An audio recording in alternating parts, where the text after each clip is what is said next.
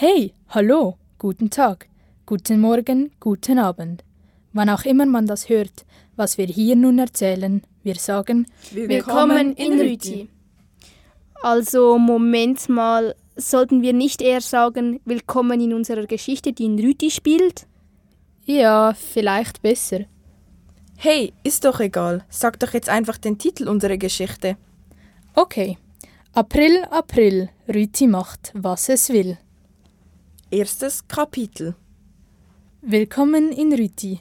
Oder die etwas ungewöhnlichen Angewohnheiten. Ja, willkommen in Rüti, der Kleinstadt der Ausländer, der Kleinstadt, in der man erst um zwei Uhr nachmittags aufsteht. Und um 5 Uhr morgens ins Bett geht. Der Kleinstadt der Kiffer- und Fußballfans, der Kleinstadt, die nichts Spannendes hat außer Dönerläden, der Kleinstadt, die einfach nur Rüti ist. Rüti ist ein Dorf im Kanton Zürich. Das gemäß Einwohnerzahl eigentlich eine Stadt sein könnte. Doch, das wäre zu teuer gewesen. Also wollten wir nicht. Rüti heißt Rüti, weil die Leute damals Fan vom Rüti-Schwur waren und dann einfach das L wegließen. Eigentlich hat Rüti eine super Lage. 10 Minuten bis Rapperswil, 15 Minuten bis Hinwil, 30 Minuten bis Zürich, gute Verbindungen. Sogar St. Gallen ist nicht weit. Rüti ist sehr breit gefächert, eigentlich ziemlich verstreut. Weil Rüti so gestreut ist, gibt es keinen Kern und wie man es für eine Stadt, die eigentlich ein Dorf ist, erwartet, von viele Autos. Rüti ist quasi eine Autofahragglomeration. Alle machen alles mit dem Auto. Ja, Autos gibt es immer mehr, wie auch Häuser und Wohnblöcke. Denn immer mehr Leute ziehen nach Rüti. Es gibt viele alte Menschen, große Alterssiedlungen mit Spazierrundweg, es gibt Gangster und Kiffer, Arbeitspendler, viele Leute, die jeden Tag nach Zürich fahren, zum arbeiten und mehr und mehr auch deutsche Nachbarn. Rüti heißt übrigens Rüti, weil der reichste Mann Herr Rüti geheißen hat. Ansonsten gibt's in Rüti nichts Spezielles. Es gibt kein Kino, kein H&M, kein Manor, nur noch Dosenbach. Es wäre schön, gäbe es in Rüti mindestens ein McDonald's oder Starbucks oder einen coolen Ort, an dem man sich verabreden kann. Rüti ist langweilig, aber Rüti ist schön, obwohl es langweilig ist. Manchmal ist Rüti blöd, weil es blöd ist. Rüti ist cool, wenn die Coolen das sagen. Und es gibt gefühlt ungefähr zehn Dönerläden. Wenn man sich fragt, warum es in Rüti den besten Kebab weltweit gibt, dann kann man sagen, weil Ausländer ihn machen. Hey, und das ist wichtig für unsere Geschichte. Der Kebab. Mega wichtig. Kebab ist eigentlich die Hauptfigur. Und deswegen nun ein bisschen mehr zu den Leuten. Also sagen wir mal, du kommst nach Rüti und zwar mit dem Zug. Dann bist du gleich zu Beginn bei einer der Hauptattraktionen. Denn ja, Rüti ist zwar nur ein Dorf im Zürcher Oberland, aber es gibt dort Krieg. Krieg zwischen drei Dönerläden. Dem Man in Black Kebab, dem Entendöner und dem Boomer Kebab. Früher gab es nur Boomer Kebab. Dann kam Entendöner und alle wollten nur noch zu ihm. Doch dann kam er. Der Man in Black Kebab. Seitdem herrscht Krieg. Seit der Man in Black Kebab in Rüt ist, essen gewisse Leute nur noch Döner. Wer cool ist, geht ins Man in Black Kebab. Dort gibt es den besten Döner der ganzen Welt, frisch gemacht von Spezialisten. Mit Salat, Tomaten, Zwiebeln, der besten Joghurtsoße der Welt. Der besten Cocktailsoße der Welt. Und natürlich mit dem allerbesten Dönerfleisch. Perfekter Fladen, geiles Fleisch, geile Soßen. Einfach geil. Und zum Schluss backen die drei Männer das Brot schön knusprig. Ja, im Man im Black Kebab sind alles Türken. Die wissen halt, wie's läuft. Wenn du also nach Rüti kommst und Döner gegessen hast, kannst du beispielsweise den Bus ins Unterdorf nehmen. Steig bei der Haltestelle Jonamarkt aus. Hier stehen sich Coop und Migro direkt gegenüber. Du wirst ein paar Jugendliche zueinander sagen hören, komm, gehen wir Migi hängen. Und es gibt Imbru in Rüti. Möbel aller Art. Betten aus Fichten, Eichen, Föhren und Tannenholz. Matratzen aus Federn von glücklichen, unglücklichen, halbglücklichen und natürlich frohen Hühnern. Die Hühner bekommen Kuhfutter zu fressen, das Milchkühe nicht fressen wollten. Schweine gibt es keine, sie stinken zu viel. Bereits die Gülle der Kühe hat schon einen ekelhaften Geruch. Kann man bis Zürich riechen, im Fall. Ja, jetzt aber noch mehr zu den Menschen. In Rüti gibt es ja nicht nur sehr viele Menschen, sondern auch sehr viele verschiedene. Wow, mega krass. Junge, dünne, kleine oder große. Normale Hausfrauen, die täglich im Coop einkaufen. Und Coop-Verkäufer, die in ihrer Freizeit ein ganz anderes Leben leben und Totenköpfe posten. Der eine ist gläubig, der andere kriminell, ein anderer spaziert nackt im Garten herum. Der eine ist Christ, der andere Moslem, der nächste Jude. Der übernächste Buddhist oder Hinduist. Einer kifft und rennt mit Nasenblute nach einer Schlägerei nach Hause, um dort von seinen Eltern verprügelt zu werden, weil er sich geprügelt hat. Eine läutet an Türen und sagt, Glaub an Gott. Weil er der Wahre ist, schwafelt Gebete und gibt dir danach ein Büchlein. Eigentlich nicht, glaubt aber ein bisschen zu fest an Gott. Einer schmeißt in seiner Villa laute Partys, konsumiert illegale Rauschmittel. Eine andere hat zwei Esel, mit denen sie jeden Tag Gassi geht, als wären es Hunde. Und viele Hunde hat es in Rüti, aber nur so eklige Waschlappen, also solche mit viel zu langen Haaren, die man, am, die man als Waschlappen benutzen könnte. In Rüti gibt es neuerdings auch viele Heuschrecken. Und es gibt Leute, die sich seit Jahrzehnten jeden Tag begegnen, sich aber nie grüßen. Und im Herzen von Rüti gibt's die Hutfrau.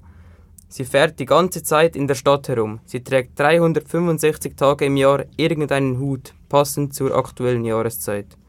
Die Hüte sind immer wahnsinnig dekoriert, mit Plüschtieren, Fähnchen, Blumen, kleinen Plastikbäumchen, zum Advent auch mit Lichterketten. Es gibt den Mann auf der Parkbank mit der Bierdose in der Hand, der jeden Tag seelenruhig in kurzen Kleidern sitzt, Sommer wie Winter. Er trägt einen langen Bart, schwärzer als die Dunkelheit, wobei er seit neuestem den Bart und die Haare geschnitten hat. Insgesamt sieht er aus wie Bud Spencer.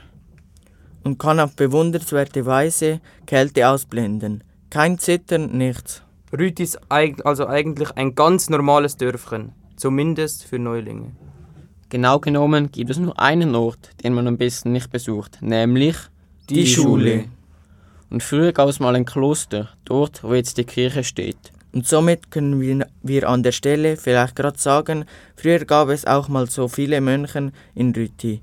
Vielleicht hat auch in unserer Story alles mit dem Mönch begonnen, an jenem 1. April. Genau, mit dem Mönch, der plötzlich aus dem Nichts in den Fluten aufgetaucht ist. Was dann alles passierte, müsst ihr euch anhören. Voll krass. Also, los geht's. Der Heißluftballon. Das Unwetter begann an einem normalen Frühlingstag, dem 1. April. Im Wetterbericht wurde zwar eine Gewitterwarnung durchgegeben, die Leute wurden gebeten, sich drin aufzuhalten. Aber das nahm niemand ernst. Es war der 1. April und in Rüti gab es so manche Stürme und Gewitter. Zwar meistens im Sommer, aber egal. Der Junge namens Wade saß in seinem Zimmer und erspähte aus der Ferne einen weißen Heißluftballon. An sich nichts Ungewöhnliches, dachte ich. Doch dann kam der Ballon immer näher. Der Ballon flog über Wades Haus drüber, touchierte ein weiteres Haus, bevor er auf der Wiese unterhalb landete. Wade versuchte erkennen zu können, wer sich im Heißluftballon befand. Leute aus der Nachbarschaft begaben sich schnell runter zur Wiese. Die eine Nachbarin von Wade hatte sogar einen Kuchen dabei, um die Gelandeten zu begrüßen. Die Leute waren sehr aufgeregt. Es war nur ein Heißluftballon, nicht wirklich außergewöhnlich. Was war da los? Also ging Wade auch runter zur Wiese, um zu gucken. Der Heißluftballon näherte sich dem Boden. Zuerst stiegen ein paar Bodyguards aus und teilten die Menschenmenge. Dann plötzlich wurde die Menschenmenge so still, dass man eine Feder hätte landen hören. Ein Mann stieg langsam aus dem Korb. Er hatte seine dunklen Haare streng nach hinten gekämmt. Er trug einen teuren aussehenden Mantel, einen beigen Anzug und Markenschuhe. Alles an ihm sah teuer aus. Der Ring, die goldenen Zähne, die Armbanduhr, eine Rolex Iced Out und die Goldkette. Außerdem hatte er eine gewaltige Narbe über einem Auge, welches halb geschlossen über die Menschenmenge zuckte. Lautstarkes Murmeln brach in der Menschenmenge aus und verstummte schlagartig. Als hinter dem Mann ein riesiger Hund auftauchte, mit den Zähnen fletschte und die Menschenmenge anknurrte, Der Mann griff in seine Jacketttasche, holte eine Zigarillo raus und steckte sie an. Er blies den Rauch provozierend in die Menschenmenge. Der Mann war Der arabische Scheich Ranjit William Aladdin Heiter McConnell Jeschkalin. Ranjit William Aladdin Heter McConnell Jeschkalin richtete seine Haare, wischte sich imaginären Stab von Kleidern und Schultern, rückte seinen Tierfellschal zurecht, schwellte die Brust und lief mit erhobener Nase den Dienern nach, die mit ihren behandschuhten Händen die Leute aus dem Weg drückten. Ranjit William Aladdin Hater McConnell Jeschkalin sprach mit seinen zwei Dienern in einer Sprache, die so tönte, als würde ein chinesisches Alpenkrokodil mit Heuschnupfen einen FS-Sprachfehler reden. Eine silbrige Limousine, der Marke Bentley, hielt mit quietschenden Reifen vor dem Scheich. Die hinterste Tür öffnete sich. Ranjit William Aladdin Hater McConnell Jeschkalins Oil Company stand über die Längsseite der Limousine. Der Schriftzug einer Ölfirma. Was auch immer der Scheich mit dem Auto wollte, in Rüte muss er falsch sein. Das war allen klar. Mit aufbrausendem Motor, quietschenden Reifen verschwand der Bentley in Richtung Bahnhof und hinterließ eine schwarze Abgaswolke, welche durch den Wind direkt in die nun hustende Menschenmenge getragen wurde. Weil nun aber dichte, dicke, dunkle Wolken aufgetaucht waren und in der Ferne der ein oder andere Blitz niederging, löste sich die Menschenmenge schlagartig auf. Innerhalb kürzester Zeit war die Wiese leer. Nur Wade war auf der Wiese zurückgeblieben. Er hatte nicht bemerkt, dass alle anderen weggegangen waren. Er starrte in die Luft, mit den Gedanken ganz woanders.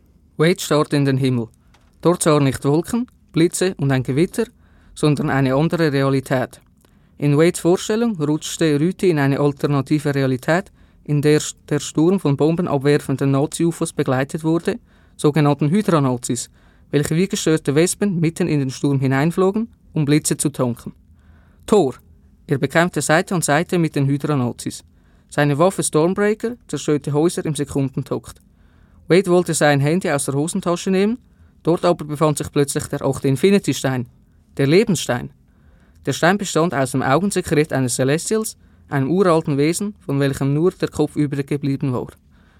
Wade geriet also in eine alternative Realität, in der Rüte von Außerirdischen angegriffen wurde. Diese andere Realität erzählen wir am Ende des ganzen Unwetterdramas, am Ende unserer Geschichte. Bis dahin aber passieren noch mega viele andere Geschichten. Komm, wir erzählen ein paar. Die Geschichte von Murat und Mustafa, die müssen wir unbedingt erzählen. Murat und Mustafa. Die beiden Männer waren Brüder. Murat gehörte dem Man in Black Kebabladen und Mustafa besaß einen anderen. Murat war groß, breit gebaut und sehr beliebt und klug. Sein Laden Man in Black Kebab war viel erfolgreicher als jener von Mustafa. Um den Laden aber aufzubauen, hatte Murat viel Geld gebraucht. Geld, das er heimlich und unauffällig seinem Bruder Mustafa gestohlen hatte, indem er die Mutter der beiden Brüder um den Finger gewickelt hatte. Mustafa war im Gegensatz zu Murat klein, untersetzt und nicht beliebt bei seinen Mitmenschen. Wegen des Geldmangels und seiner Unbeliebtheit lief sein Laden nicht gut. Höchstens alte Männer, die Bier trinken wollten, aßen bei ihm. Mustafa hatte gemerkt, dass sein jüngerer Bruder ihn bestohlen hatte, doch er konnte nie etwas beweisen. Fast jeder in Rütti liebte Murats Laden und man traf sich für alle möglichen Dinge bei ihm. Mit dem gestohlenen Geld hatte Murat sich sogar eine Villa gekauft, die Villa Weber. Doch am 1. April änderte sich Murats Situation dramatisch.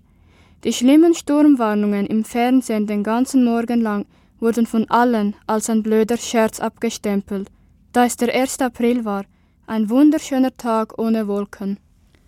An diesem scheinbar normalen Morgen erhielt Murat einen Anruf. Es war Mustafa. Hallo Bruder. Ja, hallo Musti, läuft es mit dem Geschäft immer noch so schlecht? Ja, ja, lach nur. Früher oder später werden dir diese dummen Bemerkungen noch zum Verhängnis. Alles kommt zurück, mein geliebter Bruder. Merkt ihr das? Tschüsschen, sagt Murat. Auf einmal macht es Boom. Murat kam vor, als habe ein Blitz eingeschlagen. Aber das konnte nicht sein, der Himmel war stahlblau. Das bilde ich mir ein, redete er sich zu. Dennoch war ihm komisch mulmig. Er beschloss, nach seinem Dönerladen zu schauen, der war gerade beim Bahnhof und seine Villa Weber nicht weit davon. Hier müssen wir zusammenfassen. Ich meine, die ganze krasse Stimmung, das Gewitter, wie alle Mitarbeitenden so schnell wie möglich die Bude verlassen, wie auch Murat versucht, sich vom Gewitter zu retten, mit seinem Auto schnell davonbraust und dabei fast Natalie überfährt. Sie tauchte wie aus dem Nichts auf. Murat zog eine Vollbremse. Natalie erschrak, war jedoch nicht unschuldig. Sie trug Kopfhörer. Man lief bei diesem Chaos doch nicht mit Kopfhörern durch die Gegend. Sie stolperte auf das Trottoir. Murat beschloss, sie mit dem Auto mitzunehmen, damit sie nicht noch ganz überfahren würde. Er öffnete die Autotür, ohne ihn anzusehen, stieg sie ein. Jetzt erkannte er, wer sie war. Die Freundin seines Sohnes Alan. Natalie aber war sehr blass und völlig durchnässt. Mit komisch erschrockenem Blick starrte sie Murat kurz an, konnte ihm aber nicht in die Augen schauen. Murat runzelte die Stirn.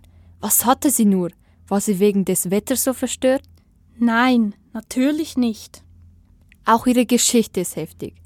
Denn Alan hat sich von der Brücke gestürzt und Natalie hat auf dem Weg zur Schule seinen abgetrennten Kopf gesehen. Das passierte in Rütti zwar öfters, aus irgendeinem Grund gab es in Rütti einige depressive Leute, die Stress mit der Familie, Freunden oder sich selber hatten. Warum aber war Alan gesprungen?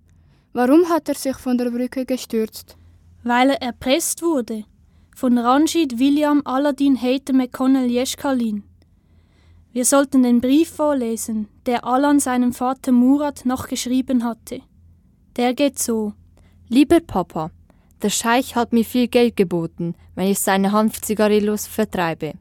Ich habe ja gesagt. Dann aber hat mich der Scheich erpresst. Entweder klaue ich dir alles Geld aus deinem Laden oder bring Natalie um. Ich glaube, Mustafa hat ihm von meiner Liebe zu Natalie erzählt. Ich weiß nicht mehr, was ich tun soll. Ich kann das nicht mehr ertragen. Dein Alan.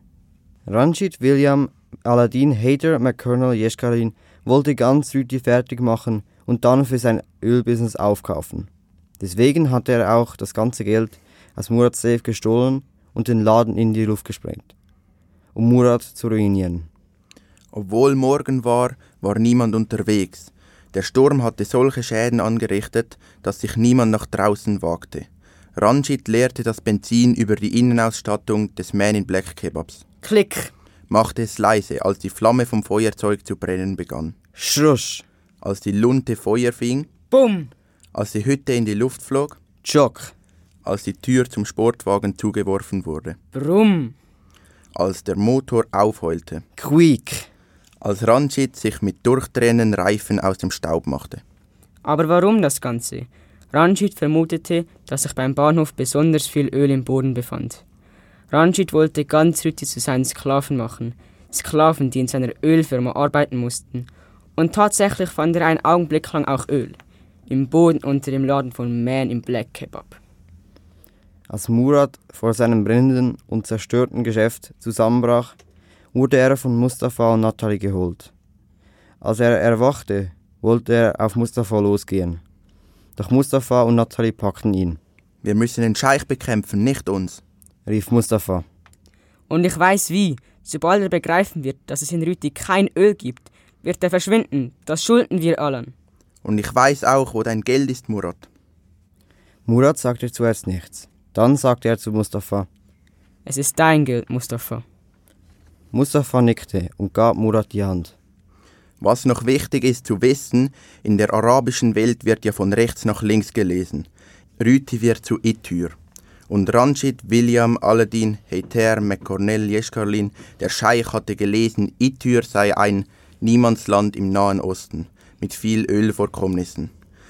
Als er begriff, dass er sich sehr getäuscht hatte, beschloss er, Hanf anzupflanzen. Daraus fabrizierte er Hanfzigarillos, die er mit Fahrrädern ausliefern ließ, gerade als er seine neue Geschäftsidee durchdachte, seine Firma in Ityr Global Express Corporation umbenannte, dann aber frustriert einsehen musste, dass er mit Hanfzigarillos nie zu so viel Geld kommen würde wie mit Öl, wurde er vom rasenden Pädophilen überfahren und anschließend von Anubis, dem eigenen Hund, aufgefressen. Ja, ja, so war das.